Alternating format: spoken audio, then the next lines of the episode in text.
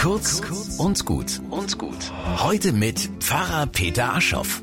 Am Grunde eines malerisch gelegenen Sees schimmern Münzen im Sonnenlicht. Ausflügler haben sie hineingeworfen, weil das angeblich Glück bringt. Anscheinend muss man etwas investieren, damit das Glück einen irgendwie findet. Wahrscheinlich sagen viele, eigentlich glaube ich gar nicht an Magie, aber vielleicht, vielleicht wirkt es doch. Ein Körnchen Wahrheit ist ja auch dabei. Ohne Einsatz auf meiner Seite hat das Glück es schwer. Andererseits hat es auch etwas Halbherziges, ein paar Cent in den See zu werfen. Vielleicht funktioniert, sonst tut's nicht weh.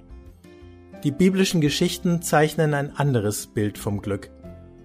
Da setzen Menschen alles ein, was sie haben und sind. Jesus erzählt von einem Kaufmann, der seinen kompletten Besitz hergibt, um eine kostbare Perle zu erstehen. Das verbindet die glücklichsten Menschen, die ich kenne. Sie haben etwas gefunden, für das sie alles geben. Liebe, Gerechtigkeit, Schönheit.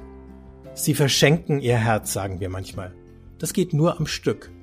Als würden sie den ganzen Geldbeutel ins Wasser werfen mit Scheinen, Ausweis und Karten.